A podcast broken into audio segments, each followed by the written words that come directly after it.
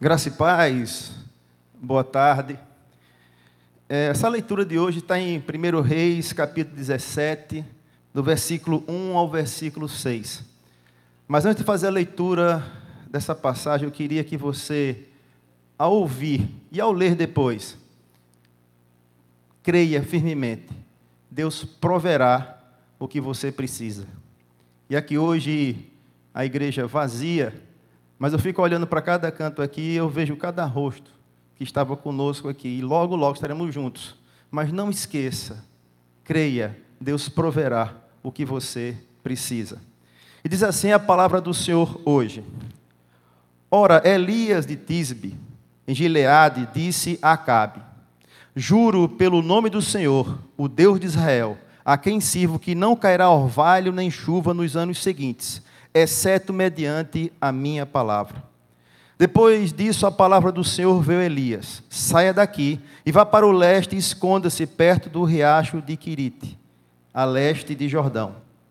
Você beberá do riacho e dei ordem aos corvos para que alimentarem lá. Ele fez o que o Senhor lhe tinha dito. Foi para o riacho de Querite, a leste do Jordão, e ficou lá. Os corvos lhe traziam pão e carne de manhã e à tarde, e ele bebia a água do riacho. Essas são as palavras do Senhor e damos graças a Deus. Amém. Graças a Deus. Obrigado, Pastor Braulio, pela leitura dessa palavra abençoada para as nossas vidas hoje. Eu quero que você mantenha a sua Bíblia aberta. Se você está com a sua Bíblia, você deveria estar porque, afinal de contas, você está em casa, ah, pega uma Bíblia de papel mesmo, pega essa tua Bíblia e coloca do teu lado, quem sabe com um lápis para que você possa anotar, porque nós vamos ter lições hoje muito importantes para você, eu não tenho dúvida disso. Nós vamos aprender muito, ok? Vamos orar, que a palavra, as palavras dos meus lábios, o meditar do meu coração sejam agradáveis na tua presença. Senhor, tu que és a minha rocha e a minha salvação. Não permita que a minha mente, Senhor, deixe de estar cativa. Mantenha a minha mente cativa à tua palavra em todo momento, no nome de Jesus. Mais uma vez, boa tarde a todos vocês. Mais uma vez, nós estamos juntos através desse maravilhoso recurso que é essa internet, esses recursos de tecnologia que possibilitam que nesse tempo de isolamento nós não fiquemos sozinhos. E nós não estamos sós, nós não estamos isolados há um isolamento social, mas aqui mesmo eu estou dentro da sua casa nesse exato momento. Nós somos tão gratos a Deus, tão gratos a Deus, e você deve ser muito agradecido pela vida dessa equipe fantástica de mídia, de som, de tecnologia aqui da Paz. Esses são os nossos heróis nesses dias. Essa turma que está aqui trabalhando são os nossos heróis nesses dias. Por conta deles e do seu eh, talento e dos seus dons, nós estamos conseguindo chegar aí na sua casa. Parabéns também aos ministérios que estão se reinventando, que estão mostrando sua criatividade, que estão alcançando, alguns deles, mais pessoas do que alcançavam antes, numa, na regularidade do dia a dia da, da reunião presencial.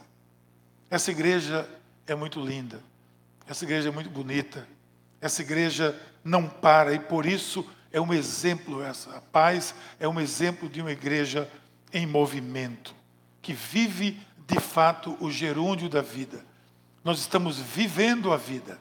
Em pandemia, em isolamento, em confinamento, nós estamos vivendo a vida com Deus. Agora nós estamos ministrando, você sabe muito bem, se você está nos acompanhando, que nós estamos ministrando nesses últimos domingos. Esse é o terceiro domingo da série Confinados. E claro, obviamente que fizemos isso pensando nesse momento em que nós estamos vivendo. Esse tempo nos inspirou a falar sobre isso.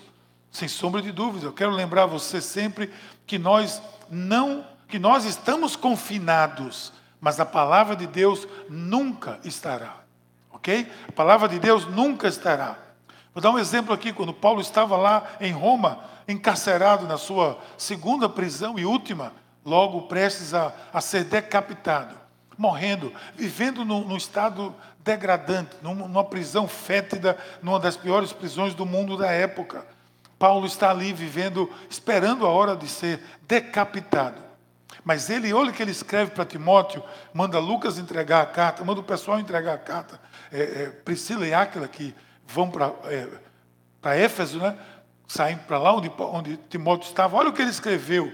Olha o que Paulo escreve a Timóteo. Naquele momento terrível, naquele quadro terrível, onde não somente ele, mas toda a fé cristã estava ameaçada, os cristãos estavam confinados, escondidos em todo canto. Roma, nas catacumbas, nos cemitérios, nos mausoléus, os cristãos estavam com medo e tinham razão de ter medo, porque eles estavam virando tochas vivas para iluminar a via Ápia, eles estavam virando, eh, estavam sendo crucificados, sendo mortos e perseguidos. E Paulo diz assim: Eu sofro pelo qual, pelo evangelho, pelo qual eu sofro a ponto de estar preso como um criminoso. Contudo, a palavra de Deus não está presa. Coisa linda isso, hein? Paulo dizendo, Paulo preso ali, Paulo preso, totalmente preso não podia sair para nada. E ele disse: Eu estou preso como um criminoso, mas a palavra de Deus não. Portanto, a palavra de Deus não está presa.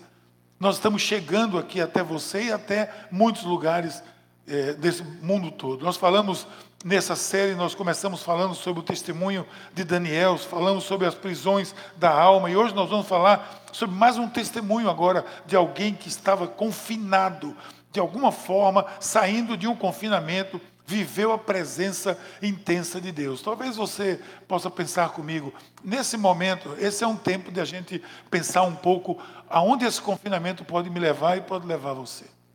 Pode nos levar à presença de Deus.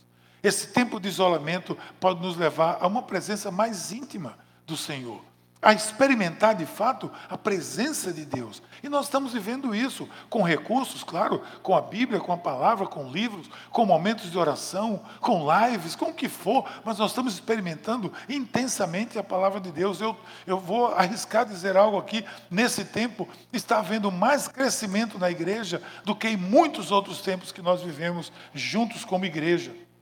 Gente, eu tenho certeza que nesse confinamento nós temos essa oportunidade, estamos tendo de crescer muito, de ver a mão de Deus em, em, em mais detalhes, de ver a condução do Espírito Santo de Deus. Então, a minha palavra para você hoje é uma, desculpa, é uma palavra de, eu estou até entusiasmado com essa palavra, é uma palavra de encorajamento. Encorajamento. Nós precisamos ser encorajados. Não, eu preciso, sei você, eu preciso o tempo todo. E é por essa razão que eu busco a palavra de Deus, eu busco os homens e mulheres de Deus que viveram tempos difíceis para me encorajar. Hoje a minha palavra é essa. Mas eu não quero trazer aqui um encorajamento qualquer de palavras vazias, de clichês, de coisas óbvias, superficiais, montado em cima de jargões que a gente vê por aí. Isso aí você encontra nas redes sociais sem muito esforço. O que eu quero é mostrar, eu quero mostrar um episódio de um homem, onde um homem de Deus, um gigante de Deus, um grande profeta de Deus, um dos maiores e mais importantes profetas da Bíblia, de toda a Bíblia. Ele viveu um tempo também de confinamento, de ameaça, de grandes desafios. Eu quero falar de Elias, porque a partir da sua história eu posso experimentar muita coisa. A partir da história de Elias, que era o grande gigante, você não vai esquecer que Elias foi aquele que desbancou os profetas de Baal lá no Monte Carmelo. E por essa experiência desse homem, eu entendo que mesmo confinado, e nós estamos confinados, e mesmo confinado, eu posso enxergar Deus e saber também que eu posso confiar que Deus está no controle de tudo. E você vai dizer, mas poxa, Miguel, como eu posso confiar que Deus está no controle de tudo quando eu não, não estou vendo nada sob controle? Não, não é bem assim. Você pode confiar que Deus está no controle. Gente, uma das coisas básicas da fé cristã, muito básicas, é saber, procurar entender que Deus está no controle de todas as coisas. Isso não significa que isso é fácil. Não significa que isso é fácil. No meu ponto de vista, e parece muito lógico, quanto mais intimidade com Deus, mais eu posso compreender que Ele está no controle. Quanto mais eu me aproximo de Deus, eu posso sentir a Sua mão controlando todas as coisas. Ora, se eu buscar entender pela Bíblia, eu vou chegar a essa conclusão. Ora, Deus estava no controle da criação. Quem foi que chegou e estragou tudo? O ser humano. Deus estava no controle naquela época difícil ali, antes do dilúvio, com Moisés, o mundo tinha rejeitado totalmente a presença de Deus. E Deus promoveu aquele dilúvio, aprontou tudo para recomeçar. Quem foi que colocou tudo a perder? O ser humano. Deus tinha um plano para o seu povo, mas o povo pediu um rei. E Deus ainda disse: Vocês têm certeza que vocês querem um rei? Eles queriam um rei, assim como os povos tinham reis. Quem estragou tudo? O ser humano. Deus envia Jesus Cristo para restaurar e trazer de volta a relação com o Criador, com a criação. E quem dificulta tudo? O ser humano. Nós não estamos no controle. Aliás, nós estamos no descontrole. O ser humano é quem descontrola o que Deus intenta controlar. Deus, me parece, pela narrativa bíblica, está sempre no controle, tentando dar um rumo ao ser humano que termina seguindo o seu próprio desejo, que termina seguindo os seus próprios, é, as suas próprias intenções e põe tudo a perder. Na história de Elias não é diferente, Deus está no controle da situação, do, do quadro maior, o que a gente chama da big picture. Quando você começa a enxergar um quadro maior, você vê Deus no controle de cada situação, e é isso que eu quero mostrar para você aqui. Deus enxerga, sim. Claro, a corrupção humana e Deus vê os obstáculos que a corrupção humana é, coloca para que Deus realize sua obra, mas Ele é soberano e a obra vai ser realizada de qualquer jeito. Quando Ele encontra pessoas fiéis e visionárias, quando Ele encontra os verdadeiros adoradores, não há mais obstáculos para a fé cristã avançar. Ele consegue avançar no meio de tudo o que surge. A criação decaída, ela tenta impor muita coisa ao ser humano e à humanidade. Mas entenda, Deus ainda está no controle. Eu vou mostrar a você.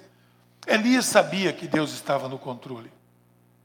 Como eu e você devemos saber e crer, mesmo em meio às lutas e mesmo dentro desse tempo difícil que nós estamos vivendo de confinamento.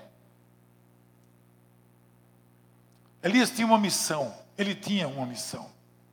E tinha também a certeza de que Deus estava por trás dele para realizar aquela missão. Veja o texto aqui, o versículo 1 do capítulo 17 que foi lido. Ora, Elia, o tesbita de Tisbe, de Gileade, disse, disse, disse, o que foi que ele disse mesmo?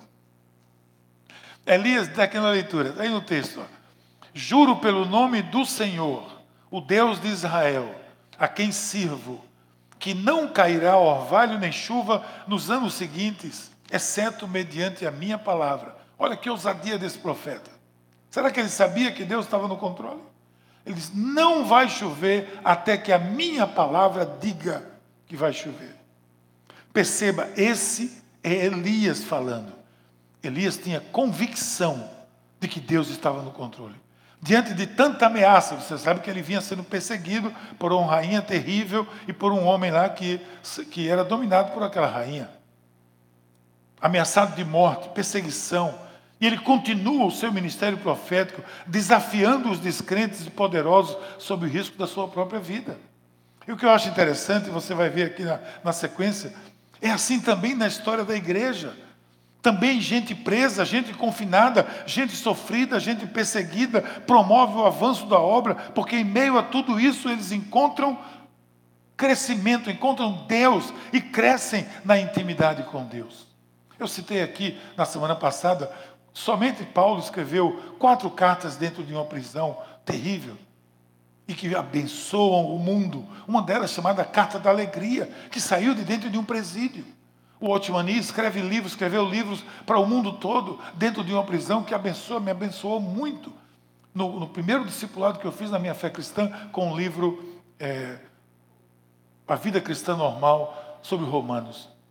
Também o, o, grande escritor John Bunyan, você lembra? O, o Peregrino, talvez você tenha lido, é o livro mais lido depois da Bíblia. Saiu todo de dentro de uma prisão por perseguição. Assim é a história da igreja. Se Elias não tivesse a convicção de que Deus estava com ele, no controle, ele não daria um passo sequer. Paulo, por exemplo, não desafiaria Roma. Eu e você estaríamos vendo esse confinamento como o fim de tudo. E nós não estamos.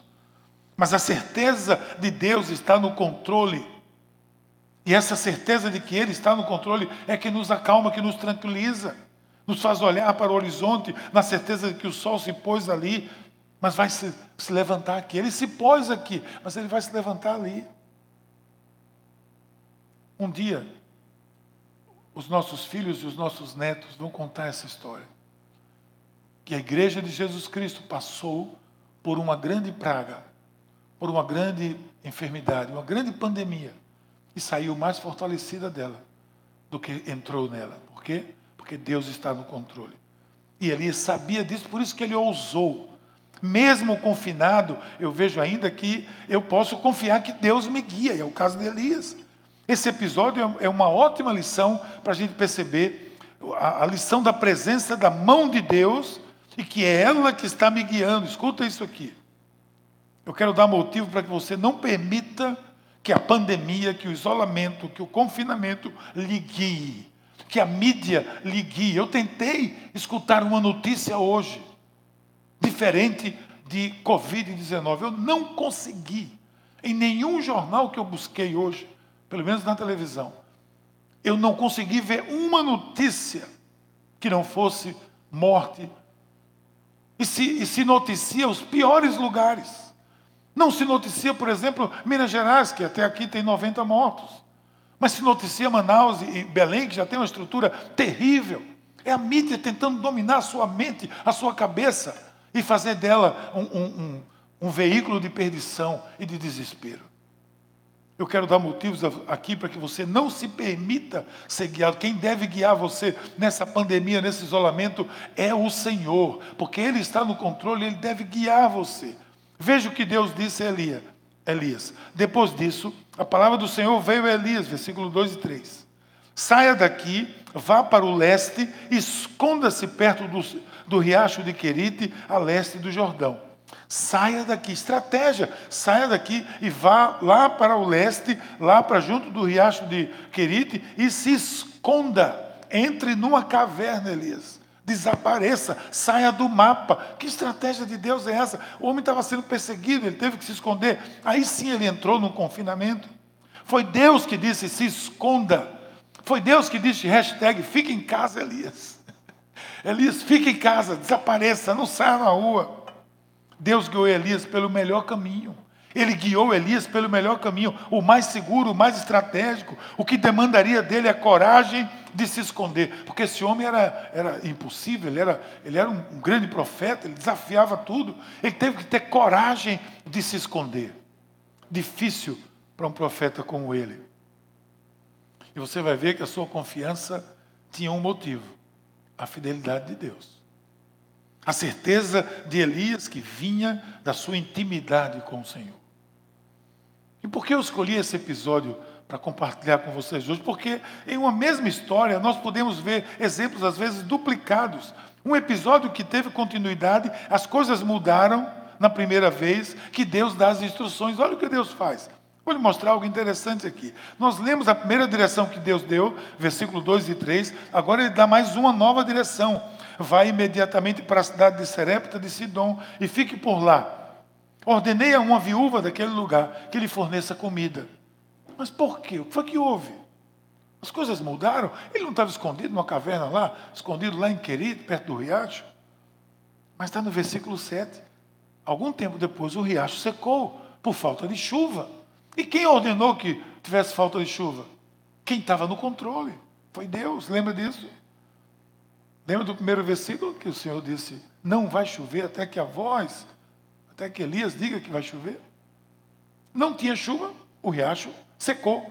E Deus muda a estratégia e manda Elias para outro lugar, porque agora não pode chover, que a palavra de Deus não volta vazia, não vai chover. Mas Deus, no meio do, da pandemia, no meio do confinamento, no meio do desespero, da luta de Elias, ele encontra uma maneira, de uma estratégia de fazer Elias continuar na sua missão. Encontra uma viúva e coloca no coração dela para ajudar Elias. Lembre-se de que não chovia na terra e só voltaria a chover do, diante do plano de Deus. Tinha que ter outra solução. E Deus vai mostrando a solução que Ele está no controle ao longo da história. Elias segue na direção de Deus, confia de que Ele vai suprir. Eu não sei qual é a situação sua nesse momento, de confinamento, eu imagino que não deve estar fácil. Mas eu sei de uma coisa: não está fácil para ninguém. A gente viu na semana passada que uma coisa que a gente não quer é que caia sobre nós a autopiedade. Comiseramento. Não. Não está fácil para ninguém. Mas a minha palavra, pela experiência das Escrituras, a narrativa dos fatos e a manifestação de Deus é essa aqui, ó.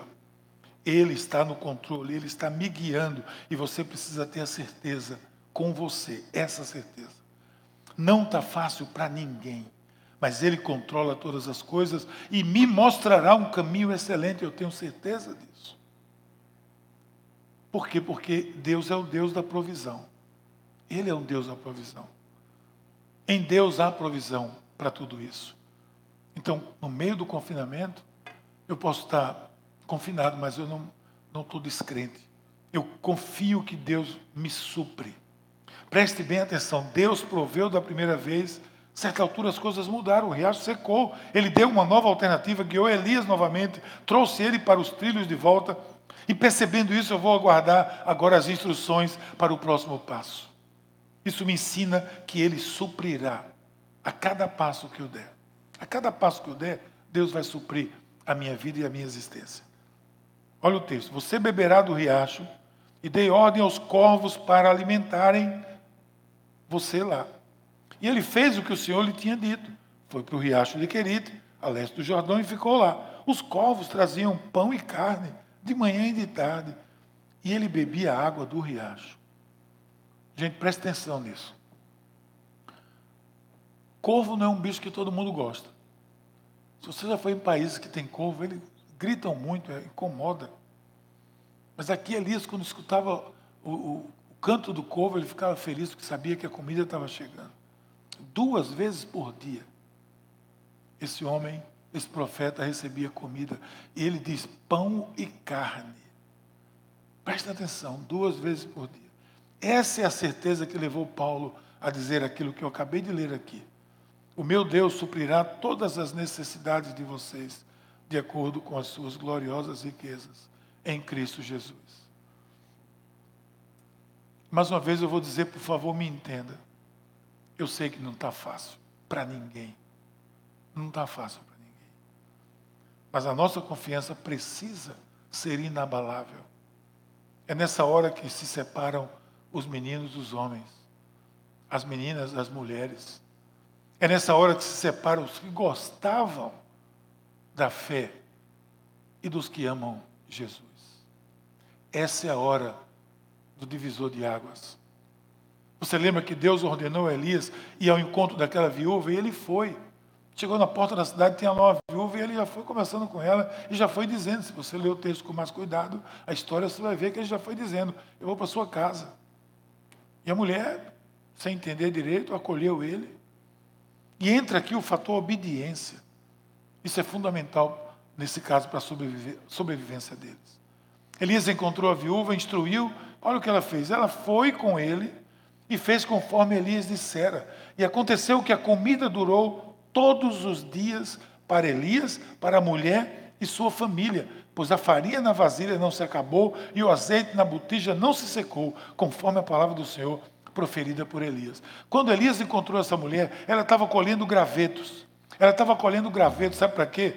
Para fazer um fogo, assar uma, um, um, pão com um pouco de azeite e morrer. Porque ela disse: Eu vou, Nós vamos comer isso, eu e meu filho, e vamos esperar morrer, porque nós não temos nada mais. E a presença de Elias ali, cumprindo o propósito de Deus, o que é que a Bíblia diz? Que a comida durou todos os dias para Elias, para a mulher e para a sua família, pois a farinha da vasilha não se acabou e o azeite da botija não secou. Jesus já multiplicou pão, pão e peixe duas vezes. Jesus já multiplicou tantas coisas na vida de tanta gente. Não vai ser agora, nesse momento, que o suprimento vai faltar. Deus vai chegar até você, está chegando. Talvez que eu que esteja falando com você aqui, na sua casa, no seu testemunho, na sua necessidade, Deus já tenha enviado alguém, já tenha mandado. Talvez tenha chegado uma cesta de feira, uma cesta de comida, um pacote de alguma coisa, uma necessidade que você precisava. Talvez tenha chegado na sua porta e você não sabe nem quem deixou. Ou alguém simplesmente disse: Vou levar alguma coisa aí porque você precisava. Deus vai suprir de alguma forma. Mas eu quero dizer a você que eu estou com você. Eu sei que não está sendo fácil. Duas ocasiões, dois episódios envolvendo o mesmo homem, o seu cumprimento foi impecável nos dois episódios. Deus cumpriu a sua palavra nos dois episódios. Mas lembre-se, Elias obedeceu, Deus foi estratégico, ele soube pedir e depender de Deus, confiar, e por isso ele pôde, no final de tudo, ver a glória de Deus. Lembre-se que Elias não morreu, foi levado em carruagem de fogo aos céus. Escute isso aqui. Você quer ver a glória de Deus? Você está, assim como eu, confinado, isolado, com saudades, sofrendo muito, às vezes até muito triste. Deus está no controle. Deus me guia. Deus me supre. Passando por essas fases, a minha vida vai, a nossa vida vai se estabelecendo, a minha relação com Deus vai crescendo e eu vou ver a sua glória. A glória de Deus pode se manifestar de várias formas. E uma delas é a presença de Deus em cada situação. Eu já tenho escutado testemunhos de pessoas nesses dois meses que nós estamos praticamente isolados. Eu tenho escutado testemunhos de gente que tem experimentado a presença de Deus como nunca tinha experimentado nesse lugar aqui o, o templo, o santuário. A glória de Deus pode manifestar de muitas formas. E uma delas é a presença dele em cada situação. Aqui, onde o desespero deve ter tomado conta daquela mulher. Lembre, ela estava catando graveto para fazer um pão com azeite e morrer de fome. Olha o que o texto diz. Então clamou o Senhor ao Senhor o Senhor meu Deus, porque a mulher, o filho dessa mulher adoeceu a certa altura. E claro que ela terminou indo para Elias, você veio aqui para trazer miséria para minha casa. E Elias fica meio que desesperado, ele clama ao Senhor. Olha o que o texto diz. Ó oh, Senhor meu Deus, trouxeste também desgraça sobre esta viúva com quem estou hospedado, fazendo morrer o seu filho. Então ele se deitou sobre o menino três vezes, clamou ao Senhor: Ó oh, Senhor meu Deus, faz voltar a vida desse menino. O Senhor ouviu o clamor de Elias e a vida voltou àquele menino e ele viveu. Mas naquele instante, Deus usou a pessoa mais simples para trazer uma lição. Tenha calma, estou no controle, no timão desse barco da sua vida. E no fim desses episódios, gente, Elias tinha enfrentado dois desafios gigantes. Mas ele teve dois direcionamentos e seguiu os direcionamentos. Significa que ele obedeceu os direcionamentos. Ele entendia que Deus estava no controle, que Deus podia suprir, que Deus era o provedor. E seguiu sem duvidar. Dois suprimentos e uma vitória. E apenas um resultado diante de tudo isso. Então a mulher disse a Elias, versículo 24: Agora sei que tu és um homem de Deus e que a palavra do Senhor, vinda da tua boca, é a verdade. Pois é. Ela viu a glória de Deus. Ela viu seu filho curado. Esse profeta vai nos ensinar hoje algumas coisas. E nos ensina com a sua vida que o confinamento não vai nos deter. E por quê? Não por mim, não pela minha experiência ou pela minha esperteza. Não, não, claro que não. Nós sairemos de tudo isso melhor do que entramos. Sabemos que Deus está no controle. Sabemos que Deus tem nos guiado. Sabemos que há suprimento da parte do Senhor. Eu já escutei hoje gente que está nos acompanhando pelas redes sociais dizer: Eu não vejo a hora da igreja abrir de volta para mim, que eu possa ir lá me derramar na presença de Deus. Nós vamos ver a glória de Deus juntos no final disso tudo. Então, deixa eu dizer a você uma coisa para concluir. Não perca essa oportunidade. A palavra de Deus falou ao nosso coração hoje. Não perca essa chance. Entregue-se e veja a glória de Deus. Saiba que Ele é soberano. Saiba que Ele guia. Saiba que Ele supre. E que no final de tudo, a gente vai ver a glória dele. Agora eu quero chamar você para orar comigo. Senhor, muito obrigado, Pai, por cada vida que aqui está ouvindo a tua palavra. Obrigado pela, pela tua palavra que veio para nos ministrar nesse tempo de confinamento. para ministrar obediência, para ministrar provisão, para ministrar sobre nós, Senhor, aquilo que nós precisamos para vencer esses dias difíceis que estamos vivendo. Peço que a unção do Teu Espírito siga através dessas ondas a cada casa, a cada família, a cada pessoa que escutar essa palavra. Confinados, sim, mas descrentes, nunca, jamais. Em nome de Jesus. Amém. Vamos louvar o Senhor.